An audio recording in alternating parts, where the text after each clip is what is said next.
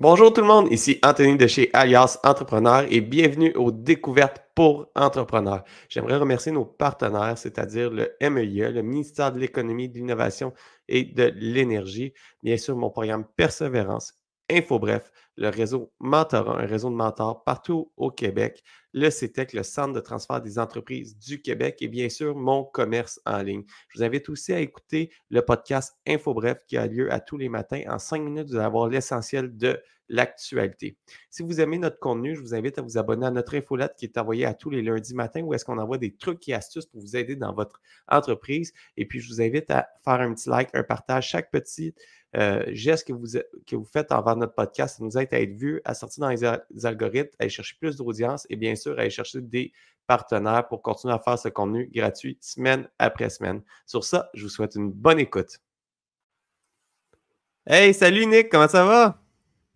Hey, ça va super bien, toi, Anto? Ça va, ça va super bien. Je suis content de te parler aujourd'hui parce que ça va faire un moment qu'on travaille ensemble, puis notre, notre ranking de notre site web s'est vraiment amélioré là, euh, depuis qu'on travaille ensemble. Je suis vraiment content. On a investi en SEO. Au début, je n'étais pas certain des retombées à long terme. On disait c'est un actif numérique, mais je suis comme ah, c'est comme un peu n'importe quoi. On va le faire, puis ça va être à refaire dans, six mois. Mais étrangement, je suis agréablement surpris. les efforts qu'on a mis jour 1 se répertorent encore aujourd'hui. Puis un des gros efforts qu'on a fait, c'est on a rédigé, les articles d'ailleurs sont rédigés de façon euh, la, la mieux possible pour le lecteur. On pense vraiment au lecteur. On pense aussi à comment on peut la référencer, mais euh, avec les derniers podcasts qu'on a, fait ensemble, c'est on n'utilise pas de, de, de, magouille, entre guillemets, pour mieux les référencer. On va vraiment avec, euh, OK, l'article, est-tu bien rédigé? Est-tu, on, on parle-tu vraiment de qu'est-ce qu'on veut parler? Puis par la suite, on l'optimise pour la faire sortir.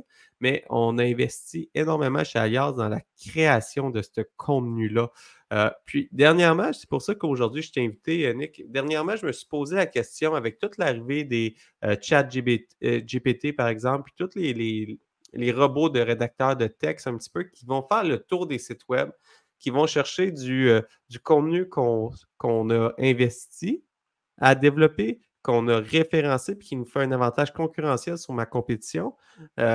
Maintenant, vont, les robots vont faire l'apprentissage de ce contenu-là, puis ils sont même capables de rédiger des articles similaires aux miens avec du contenu similaire. Puis là, mon avantage concurrentiel d'avoir des articles de fond, d'avoir investi, j'ai peur de la perdre sur un moyen terme. Est-ce que c'est une crainte réelle? Puis est-ce qu'il y a des moyens qu'on peut commencer à voir sortir pour éviter de me faire voler cette propriété intellectuelle-là par les robots? Ben, c'est une excellente question, Anthony, parce qu'il y, a deux, points là-dessus. Premièrement, c'est euh, de dire euh, est-ce que le contenu créé, il y a deux questions qu'on peut poser. Le premier, c'est est-ce que le contenu créé par les humains versus le contenu créé par euh, l'intelligence artificielle a le même effet sur les moteurs de recherche? Puis la réponse, c'est non. récemment, ils ont fait des. Il y a une équipe de chercheurs qui ont isolé la variable création de contenu par un humain versus création de contenu par l'IA. Ça a été toute une procédure qu'ils ont fait pour isoler cette variable-là, mais ils l'ont fait de façon phénoménale, spectaculaire. Puis ils ont prouvé que dans 92% des cas, la rédaction humaine performait mieux que la rédaction par intelligence artificielle au niveau du SEO dans les résultats de Google. Ceci étant dit, tu as quand même raison que la propriété intellectuelle du contenu, bien, une fois que ChatGPT ou un autre robot passe sur ton site web, eh bien, euh, oui, dans sa base de données, pas dans sa base de données, mais dans, dans son LLM, son Large Language Model, il, va se souvenir de l'information qui est prise sur ton site web. Et depuis peu, dans le fichier robot.txt des sites web, on peut bloquer l'accès à ChatGPT. Puis là, maintenant, la grosse question, c'est de dire est-ce qu'on le bloque, ce ChatGPT, ou est-ce qu'on le bloque pas? Euh, la question est excellente, puis même c'est tellement récent comme question que les gens ne sont pas encore certains, mais c'est un débat dans le monde du SEO. Il y a des pour, il y a des contre. Euh, les contre de bloquer ChatGPT, c'est que si ChatGPT parle d'un compétiteur et il ne parle pas de toi dans ses réponses, c'est plate un peu. Donc, c'est certain que s'il nomme des compagnies et que tu n'es pas là parce que tu as bloqué, c'est un désavantage. Ça peut être une belle visibilité. Par contre, c'est vrai aussi que euh, si tu as du contenu unique, c'est-à-dire que tu as fait des, des expériences, des études de cas que tu veux présenter, puis tu as des données qui se rattachent à ça, ou tu as du contenu exclusif à des membres ou des choses comme ça, ben, tu ne veux pas que ça se retrouve sur ChatGPT dans les réponses, tu veux que ce soit exclusif. Donc, dans ce cas-ci, ça pourrait être intéressant de bloquer. Mais je dis bien ça pourrait parce qu'on ne sait pas encore toutes les répercussions que ça donne. Mais il faut savoir que euh, l'incitatif, parce que, tu sais, ChatGPT ou les autres LLM, les autres Large Language Models, se nourrissent du web, du contenu créé par des humains habituellement. Et s'il n'y a plus d'incitatif à créer du contenu pour les pour les humains d'une certaine manière, parce que euh, tout le monde passe par ChatGPT et d'autres LLM pour créer leur contenu, ben, à un moment donné, c'est que la machine qui se nourrit va s'auto-nourrir, puis à un moment donné, ça devient servicieux. Donc, il faut qu'il y ait des incitatifs à ce que les humains créent du contenu, puis que ce soit du contenu informatif, du contenu de vente, euh, euh, tout partout dans le, dans le parcours client, dans le parcours de vente, mais il reste qu'il faut que le contenu soit créé par des humains et qu'il y ait un incitatif à le faire. Puis peut-être que le fait de bloquer ChatGPT sur certains sites web va être cet incitatif-là à créer du contenu exclusif pour se montrer comme une autorité. D'ailleurs, quand on se montre comme une autorité, Google adore ça. C'est un, très bon point euh, que tu apportes. Mais moi, j'ai quand même une, limitation à croire que euh, les moteurs de recherche comme Google vont être capables de différencier vraiment euh, la rédaction d'une infolette faite par un robot que la rédaction faite par un humain. Parce que ça reste que ça va être, c'est quand même, j'imagine que c'est possible, mais ça, reste que lui, son rôle, c'est de lire et de référencer puis de te sortir le meilleur contenu quand tu, mets ta recherche. Là. Ben, c'est un bon point que tu amènes, puis tu as 100% raison, c'est-à-dire que euh, le fait de détecter l'IA de l'humain est quand même pas si facile que ça, mais la technologie avance rapidement. C'est-à-dire que, par exemple, euh, au mois d'avril, lorsque GPT-4 est sorti, ben, euh, il n'y avait aucun détecteur de IA qui trouvait les. Qui, était capable de faire la distinction puis de trouver le contenu créé par l'IA versus l'humain. Et puis en juin, euh, il y avait, c'était rendu beaucoup meilleur. Là, on faisait des tests, puis oh, ça trouve beaucoup plus. Donc, l'évolution se fait rapidement. L'analogie que je pourrais prendre, c'est, c'est une analogie euh, dans le sport, ce serait les scientifiques qui font du dopage ou qui sont du côté sombre ont toujours une longueur d'avance sur les scientifiques de l'antidopage. C'est un peu la même chose ici. On joue au chat et à la souris avec euh, les détecteurs d'IA et les créateurs d'IA. Et donc, euh, effectivement, c'est un défi pour Google. Puis une petite anecdote, c'est que, puis là, ici, il euh, ne faut pas partir un débat. Euh, je ne veux pas partir un débat, sauf que ce qui était drôle, c'est qu'il y a des gens au début qui faisaient des tests, puis ont mis des textes de la Bible dans les détecteurs, puis les détecteurs disaient que la Bible avait été, avait été écrite par l'IA. Ben, ça, ça, peut créer des polémiques un peu. Là. Je ne veux pas rentrer dans ces polémiques-là, mais ça m'a fait ricaner un peu. Donc, on peut dire que certains euh, la technologie n'est pas encore 100% à point. Par contre, elle évolue. Et je pense que Google a les moyens de payer pour les meilleures technologies. Est-ce qu'ils vont le faire? Parce que le SEO ou les résultats naturels, c'est un loss leader pour eux? C'est-à-dire que ce qui ramène vraiment des, revenus chez Google, c'est la publicité. Mais il reste qu'ils ont besoin des résultats naturels pour avoir la légitimité puis que les gens aillent, aillent sur Google. Donc, est-ce qu'ils vont investir euh, à travers ce loss leader-là pour avoir la détection en IA, c'est la question à se poser. Mais puis, puis ça, c'est une opinion très personnelle, Nick, que, j'apporte. Là, j'aimerais savoir ton, ton, opinion de ce côté-là. C'est euh, depuis le début qu'on travaille ensemble, puis euh, depuis plusieurs années que je fais de la lecture sur le SEO, euh, on revient toujours à est-ce que mon contenu a été créé dans le but d'aider mon lecteur, de créer un contenu riche, de, de de vraiment faire une différence et non de simplement essayer d'avoir fait un hack pour avoir des visites sur mon site web. Alors, j'ai l'impression que si je me projette dans le temps, en fait, mon opinion serait, puis mon pari que je serais prêt à prendre comme Anthony, euh, gestionnaire d'un blog avec peu de ressources, ça serait de dire, OK, est-ce que je suis capable d'accélérer ma rédaction? Est-ce que je suis capable d'aller un petit peu plus vite? Mais tout en protégeant mon, tout mon contenu que, j'ai créé, mais en ayant toujours en tête, est-ce que c'est le meilleur contenu que euh, mon lecteur a pour, pour, s'éduquer, pour aller chercher son information?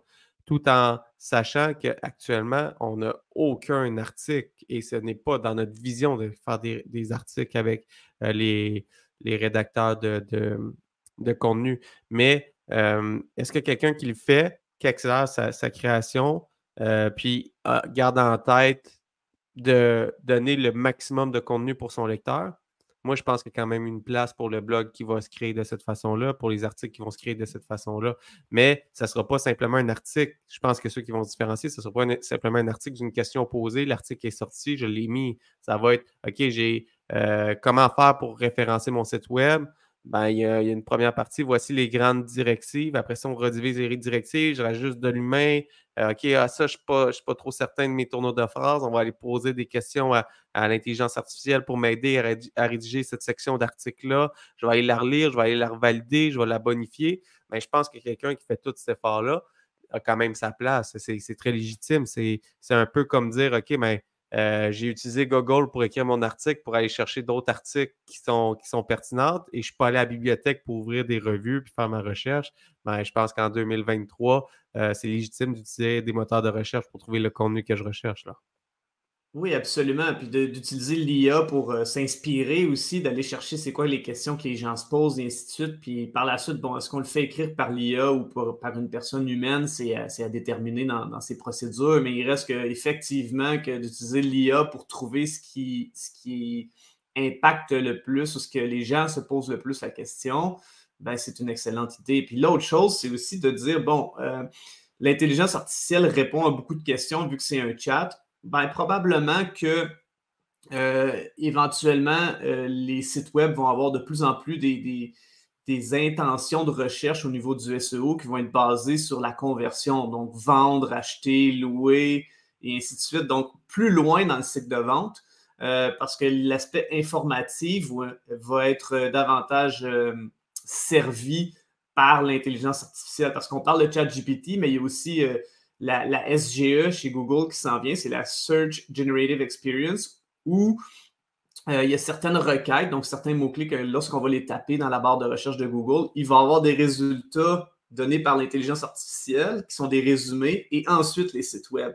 Donc, euh, il y a des gens qui vont peut-être juste aller avec le résultat de l'intelligence artificielle. Donc, il y a certains experts du SEO qui disent ben, on devrait quasiment plus faire de, de contenu informatif, on devrait juste faire du contenu plus bas dans le cycle de vente. Je suis de ceux qui croient qu'on devrait continuer à faire du contenu informatif parce qu'on veut cibler tout le cycle de vente au complet, du début à la fin, informé. je pense aussi que, euh, comme je le disais précédemment, les LLM, si on ne crée plus de contenu d'information, ben, ils vont se nourrir d'eux-mêmes d'informations. Puis à un moment donné, ça fera, le web va être plate à, surfer, donc ça prend aussi un incitatif, d'où l'option de bloquer aux robots comme ChatGPT euh, l'accès au site web. Puis, Écoute, je trouve qu'on a fait un, beau topo de ce côté-là, puis j'ai d'autres questions qui, sont venues dans ma tête à, aller là. Avec ailleurs, ça, ça fait des années qu'on investit dans nos articles. on voit qu'il y a peut-être un risque avec ça, mais le risque est quand même limité ou est-ce qu'on euh, on, prend pour acquis que euh, les moteurs de recherche vont quand même forcer puis aider, puis encourager les créateurs de contenu euh, pour avoir du contenu original. Puis il y a toujours l'aspect temps aussi, plus que mon site, il y a de la notoriété, euh, meilleur que mon contenu va sortir. Alors ceux qui vont sortir du contenu euh, théoriquement avec du, la rédaction rapide des, des, nouveaux sites, des nouveaux articles, ben, il va avoir un, flag à maner qui va peut-être même euh, être euh, tu ne peux pas sortir plus il y d'articles par semaine, ça va te pénaliser parce qu'ils vont détecter que ce n'est pas rédigé par des humains. Là, ça pourrait même aller jusque-là. il, il, va, il, va, il va avoir des formules mathématiques pour encourager les créateurs en prenant pour acquis que depuis le, que, que Google encourage le référencement naturel, il encourage toujours la bonne pratique, la bonne création de contenu, puis que le contenu soit le, le meilleur pour le lecteur possible. Fait que si on prend de ce côté-là, moi, je continue sur ce pari-là, puis je prends. Ça reste un pari, là, on ne peut jamais être 100% certain, mais je prends le pari que mon actif numérique va continuer à, générer, euh, générer des, visiteurs, puis que mon contenu d'Alias, qui est une OBNL, en fait, qui est là pour aider la communauté entrepreneuriale, continue d'être lu, euh, puis continue d'être pertinent pour l'audience, puis que je ne me fasse pas dépasser par quelqu'un qui essaie juste de, vendre un produit en rédigeant des articles bidons euh, dans des, dans des, de façon plus rapide. Ben, D'ailleurs, euh, le EEAT, euh, Google le met de plus en plus de l'avant. Le EEAT, c'est l'expérience, l'expertise, l'autorité, puis le trust, la confiance. Donc, euh, si tu es une organisation qui a beaucoup de EEAT, ben, il faut que tu le prouves à Google parce que c'est facile de sortir des, des, des, articles de blog avec ChatGPT, mais tu n'as pas, pas, de preuve que tu as de l'expérience avec, je donne un exemple, des études de cas ou des des témoignages de clients, ainsi de suite. Euh, ton expertise, ben OK, mais y a-tu d'autres sites web qui parlent de toi ailleurs? Ou s'il y a juste ton site web qui parle de toi, c'est qui l'auteur? Est-ce que tu es, une entité? Est-ce que tu es sur Wikipédia? Euh, c'est très, très autorité. Puis le trust, ben, est-ce qu'on peut te faire confiance? Est-ce que, est que le monde parle de toi ailleurs? Bref, les signaux sociaux extérieurs, euh, dont les backlinks, mais, mais au-delà de ça, il y a d'autres signaux sociaux, font en sorte que même il faut quand même que tu ailles aussi. C'est pour ça que le, SEO devient de plus en plus 360 euh, degrés, dans le sens qu'il faut avoir des signaux sociaux extérieurs qui vont prouver que tu as ton EEAT. Et donc là, ça, fait un merge quasiment entre le SEO et les médias sociaux parce que les médias sociaux souvent servent à valider cet aspect EEAT-là aussi, euh, ou l'aspect euh, communiqué de presse et ainsi de suite. Donc, ça vient très 360 degrés. C'est un vraiment c'est un vraiment bon conseil. C'est la première fois que j'entends parler du EAT. Je, vais le garder, euh, je vais en tête. Puis je vais faire du pouce sur ce que, que, tu viens de parler parce que là, on parle beaucoup de référencement, de faire sortir nos articles, que nos articles soient lus, qu'on soit, qu'on soit, euh, qu'on devienne un expert de notre, de notre, euh, de notre, de notre marché avec les moteurs de recherche. Et là, je t'apporte complètement ailleurs, là, mais est-ce que le fait que moi, je sois un expert, que mon article soit vraiment bien rédigé, va faire que le client va acheter de moi. Puis là, c'est vraiment une discussion que j'aimerais qu'on ait ensemble. Puis je vais, orienter la discussion un petit peu parce qu'il y a plusieurs types d'entreprises, puis on pourrait aller dans les types comme euh, toi, tu es un expert SEO, alors ton expertise, ta trust, elle, serait vraiment bon. Mais si je prends Technopub, qui est un imprimeur, là, est-ce que le fait que euh, j'écris des articles sur toutes les technologies d'impression, puis j'explique vraiment en profondeur la technologie d'impression, va faire que le client va commander de chez moi. Au final, il y a confiance que l'imprimeur, si je commande, puis il, a, il va avoir un certain, une certaine réplique. Moi, qu'est-ce que je veux, c'est que les gens sortent quand ils, recherchent. Puis c'est là ma, ma question sur Comment que je rédige mon article? Là, je, puis je sors vraiment du côté de plus l'expert travailleur autonome que là, c'est vraiment où une firme que là, tu sais, l'expertise, ça prend tout son sens de, se définir comme un expert. Mais je vois plus sur l'entreprise que euh, pignon sur rue, euh, la personne qui vend des produits euh, plus conventionnels, le commerce de détail. comment que lui peut mettre son expertise de l'avant en référençant bien ses articles, en investissant en SEO, mais en, amenant le consommateur à se poser la question, à se dire Hey, je vais, quoi, je vais acheter euh, ce, produit-là du commerce, du commerce X. Parce que, tu sais, faire ce pont-là dans cet article-là, il, faut, il faut arriver à, le penser. Puis on a déjà eu des discussions dans, dans, cette, optique-là. Puis j'aimerais ça qu'on relance un petit peu le débat de ces réflexions-là. Oui, puis en fait, c'est pas un débat, c'est que bon, les articles d'information, c'est beaucoup pour euh, le monde qui ont une expertise, euh, une expertise conseil, ou est-ce que c'est une expertise beaucoup plus pointue. Dans le cas de Technopub ici, euh, par exemple, ben, c'est un, c'est, on livre une marchandise, on a, on a des, c'est une compagnie manufacturière. Donc, qu'est-ce qui va arriver, c'est que ici, le, ce sera pas tant l'expertise que l'expérience. L'autre E de EEAT, euh, qu'est-ce que les gens vont regarder? Ben, il va y avoir l'aspect local. Bon, où est-ce que vous êtes situé? Si je suis basé à Montréal ou à Sherbrooke, est-ce que c'est la même chose qui va sortir? Donc, est-ce que je vais sortir dans le SEO local, c'est-à-dire dans les cartes géographiques, dans les maps avec le Google Business Profile? Après ça, l'autre point, c'est est-ce qu'il y a des avis, des fameux, des fameux reviews? Puis les reviews, ça peut être autant dans le Google Business Profile que si on utilise les données structurées. Les données structurées, c'est des résultats enrichis euh, les résultats enrichis dans Google, que des fois, ce n'est pas juste les résultats, les 10 résultats, mais on voit des trucs. Ben, est-ce que je peux voir des étoiles avec des nombres d'avis? Si je vois, mettons, Technopub, puis que là, à cause des résultats enrichis euh, avec le projet Schema qu'on appelle, euh, puis là, je vois des étoiles avec 150 étoiles, 5 étoiles pour les, les, t-shirts. Ben moi, je suis vendu, là, mais c'est pas par l'expertise, c'est par l'expérience, parce que j'ai vu l'expérience client à travers les 150 étoiles, mais c'est du SEO, c'est du SEO qui a, mis l'accent sur l'autre E. Fait que c'est juste de voir c'est où dans le EEAT qu'on peut se, se, différencier le plus en fonction du type d'entreprise qu'on a. C'est un, un, très bon point. Puis on a parlé beaucoup avec Marie-Lou de euh, du référencement local dans un autre podcast. Alors, j'invite les gens à aller écouter ce podcast-là pour aller plus loin dans le référencement local. Puis, est-ce que comme manufacturier, je peux quand même rédiger des articles pour, euh, pour sortir sur des mots-clés? Parce que ça reste que, euh, tu sais, j'ai plusieurs gammes de produits que j'offre, j'ai plusieurs expériences, mais dans la Puis là, là tu as amené complètement mon thinking dans un autre, dans un autre aspect, ma pensée dans, un autre, dans une autre philosophie qui est au lieu de parler de techniquement comment que je fais pour donner le résultat X, je pourrais parler de comment euh, vous voulez imprimer des chandails. Euh, voici l'expérience que vous devriez avoir quand vous imprimez des, chandails. C'est quoi l'expérience que vous devriez avoir? Fait que je vais sur Impression Chandail à Sherbrooke, l'expérience que nous offrons à nos clients. Puis c'est l'article que je donne. Ben, tout d'abord, on va regarder c'est quoi vos besoins. Après ça, on va, y aller. Puis c'est vraiment axé sur OK, comment que le client va se sentir, puis c'est ça qui va influencer sa, décision d'achat. Tandis qu'un un expert comme toi en SEO, sa décision d'achat va être influencée sur est-ce qu'il y a vraiment la compétence, est-ce qu'il est, vraiment qualifié, est-ce qu'il est vraiment blablabla, puis après ça, il va, aller. Fait que c'est vraiment, j'aime, la, fenêtre que tu ouvres, c'est oui, c'est bon de, rédiger du contenu, mais d'y aller avec qu'est-ce qui va influencer mon consommateur à, à passer à, à la décision d'achat. Oui, puis tu sais, même dans le contenu ou dans l'expérience, comme tu le disais, on peut même aller plus loin, puis même il y a des gens qui l'utilisent comme ça. Euh, si on parle de méta-titre, c'est le titre bleu dans les résultats de recherche de Google, puis la méta-description, c'est la description en bas du titre bleu où est-ce que les gens cliquent. Bien, il y en a maintenant qui font, mettons, supposons que tu es en troisième position sur Google, tu es dans le top 3, puis euh, t'as pas tant. Euh, tu es, content de ton SEO, mais tu n'as pas tant de clics que ça puis de visiteurs pour ce résultat-là. Puis pourtant, il y a un bon volume. Tu dis, ah, c'est les autres qui ont les clics, Colin.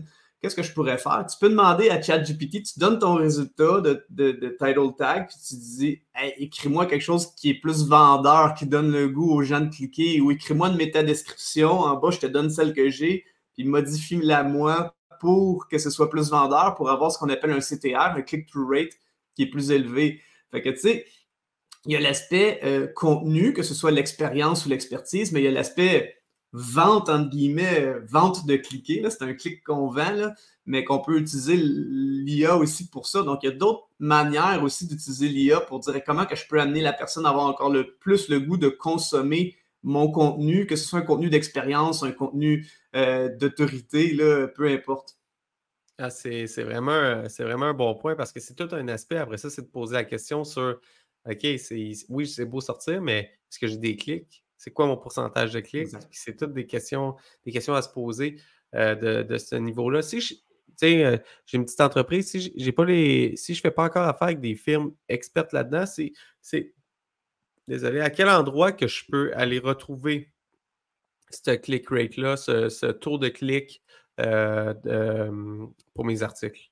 Mon site? En fait, c'est sur euh, Google Search Console. Google Search Console, c'est quelque chose de gratuit qui donne la relation entre votre site web et ce qui se passe sur Google. Donc, euh, lui va donner euh, les impressions, c'est-à-dire le nombre de fois que les gens voient les résultats dans Google, mais aussi le nombre de clics, le nombre de fois que vous cliquez. le, le click-through rate, c'est le ratio nombre de clics sur le nombre d'impressions. Donc là, vous allez voir le pourcentage, voir est-ce que c'est un bon click-through rate ou non. Donc, c'est toutes des informations qu'on a avec euh, Google Search Console. Puis Google Analytics, lui, c'est la relation entre les internautes et votre site web. Ça, vous allez avoir le nombre de visiteurs, d'où ils proviennent, et ainsi de suite. Donc, quand on installe les deux, Google Analytics et Google Search Console, on a la relation entre notre site web et les internautes, puis la relation entre notre site web et Google. C'est super bien expliqué. Puis j'aimerais terminer le, podcast avec une question, euh, Nick. Que, je me pose euh, quand même régulièrement, surtout quand j'ai des, euh, euh, j'ai des divisions, j'ai des plus petits projets ou j'ai des choses que je veux faire sortir. Est-ce que c'est vrai que Google va référer un mot-clé par page où je pourrais avoir un one-pager puis référencer toutes mes divisions, tous mes produits dans un one-pager de mon, de mon site web? C'est une excellente question, Anthony. Idéalement, tu, dans ta stratégie SEO, dans tes tactiques SEO, tu devrais principalement cibler un mot-clé par page. OK? Tu peux en avoir plus. Tant mieux dans ce cas-là, c'est entre guillemets du gravy si tu en as plus. Par contre, euh, souvent, on va voir ça, surtout avec la page d'accueil d'un site web. Supposons qu'un site web a euh, essayé de cibler beaucoup de mots-clés dans une page d'accueil, puis que là, on arrive, puis il sort pour plein de mots-clés avec sa page d'accueil, mais tout à des positions pas super hautes, genre, mettons, euh, deuxième page, troisième page de Google. Puis là, tu dis, bon, OK, là, J'aimerais ça qu'on cible un mot-clé avec ta page d'accueil, puis les autres mots-clés, on les ciblera avec d'autres pages. Ben, il faut accepter que la transition entre les deux, si on optimise la page d'accueil pour ce mot-clé-là, ben, on va perdre les autres mots-clés pour monter avec le mot-clé spécifique. Là, les gens ne veulent pas perdre parce qu'il y avait quand même peut-être des visiteurs ou des impressions ou des clics qui venaient par cette page-là. Mais d'un autre côté, si on ne désoptimise pas la page d'accueil avec ces mots-clés-là, puis qu'on commence à faire d'autres pages qui ciblent les mêmes mots-clés, on crée de la cannibalisation de mots-clés, c'est-à-dire la page spécifique qui cible un mot-clé versus la page d'accueil qui cible plein de mots-clés, dont ce mot-clé-là. Donc souvent, on va dire, OK, euh, on essaye de cibler un mot-clé par page euh, le plus possible. Et euh, ben, avec des angles, ça peut être des mots-clés qui sont similaires, mais c'est des angles informatifs ou ciblant la, conversion mais qui sont quand même différents pour que Google comprenne, OK, cette page-là, c'est vraiment pour ça, cette page-là, c'est pour ça. Euh, ça rend ça beaucoup plus facile pour la structure parce que Google aime la structure. Je comprends. Puis, aller de, disons que je vais sur avec Alias Entrepreneur, j'ai le site d'Alias. On aide les entrepreneurs à aller plus loin, à augmenter leurs compétences et à faire des activités de réseautage. Après ça, j'ai des contenus dans plein de types euh, plein de catégories. Par exemple, j'ai du contenu en finance, en marketing. Alors, est-ce que ça pourrait être une bonne stratégie d'avoir comme mon URL principal Alliance Entrepreneur slash marketing où est-ce que j'ai tout mon contenu marketing slash euh, SEO, exemple? Euh, comment optimiser mon SEO? Fait que, est-ce que Google va lire que tous les articles sous marketing, c'est des articles qui parlent de marketing, puis il va faire l'herborescence comme, comme que je lui ai présenté dans mon, dans mon herborescence. Oui, absolument. En fait, si tu catégorises, euh, tu fais des catégories, euh, ben, Google va les suivre. En fait, dans ton sitemap, qui est la, carte du site web, mais qui est, que Google va lire, euh, on va voir vraiment comme Google aime la structure. Si tu veux vraiment une catégorie de contenu qui est finance, puis que là, tous tes trucs de finance sont là-dedans, puis ensuite de ça, marketing et tous tes trucs de marketing, tu peux même avoir des, des, spécificités là-dedans encore plus pointues. Mais c'est sûr que ça l'aide Google, surtout parce que quand c'est un méli-mélo puis que c'est un spaghetti que j'appelle, ben là, ça, complique les choses là, pour la structure. si, un humain trouve ça compliqué, ben c'est aussi compliqué pour Google parce que Google adore la structure. Donc, euh, plus on est structuré et spécifique, plus on, s'aide nous-mêmes, mais on aide Google aussi à comprendre notre site web. Ah ben, merci beaucoup, euh, Nick, pour, euh, pour la discussion d'aujourd'hui. Qu'est-ce que je retiens de la discussion? C'est que je vais continuer à créer du contenu pour l'humain, je vais continuer à penser, est-ce que mon contenu répond vraiment à la question, à, qu'est-ce que mon consommateur recherche? Est-ce que c'est vraiment ça la réponse que je recherchais en me posant question sur, au maximum de ce que j'ai pu donner comme, euh, comme solution? Puis je vais m'assurer que mon site il est vraiment bien structuré pour que, OK, c'est quoi que je recherche? OK, je recherche comment optimiser mon SEO qui fait partie d'une catégorie marketing. Euh, sur, mon site web, je pourrais même avoir des catégorisations pour vraiment arriver à à faire euh, ça. Je vais, faire l'analogie aussi pour l'imprimerie. Dans l'imprimerie, j'ai Technopub, j'ai toutes mes divisions, j'ai le grand format, l'événement. Mais dans l'événement, j'ai des sous-catégories. Ben, je, vais, vraiment aller de l'herborescence pour que quand Google fait l'analyse de mon site web, que les moteurs de recherche font l'analyse de mon site web, ça soit bien catégorisé, puis que les, contenus ne se mélangent pas, puis que je sois capable d'optimiser un contenu par page. Alors, si je vise, par exemple, euh, finance, comment optimiser, ou en marketing, comment optimiser mon SEO, ben, je vais vraiment écrire mon, article sur comment optimiser mon SEO, donner le maximum d'informations là-dessus, peut-être faire des liens internes, des liens vers d'autres sites externes qui vont donner de la crédibilité, puis vraiment pousser euh, ce contenu-là pour, pour euh, bien le faire sortir. C'est-tu un bon pari que je prends pour les, pour, les prochains mois, disons? Oui, c'est un très bon plan. C'est un excellent plan. Cool. ben, un gros merci euh, pour ton temps, euh, pour ton temps, Nick. Euh, toujours un plaisir de parler avec toi. Puis merci de nous aider avec Alias, avec tout le, référencement naturel. C'est un des, de nos gros actifs numériques qu'on continue à investir, puis qu'on veut faire sortir du mieux qu'on peut pour aider le plus d'entrepreneurs possible à aller plus loin dans leur entreprise parce que je suis convaincu que l'augmentation de mes compétences, de mes connaissances en lisant les articles sur le site d'Alias, euh, m'aide beaucoup dans mes décisions d'affaires. Alors, je me dis, si moi, ça m'aide, ça devrait aider une panoplie d'entrepreneurs, mais il faut que les gens puissent le, voir. C'est pour ça qu'on investit autant en, SEO.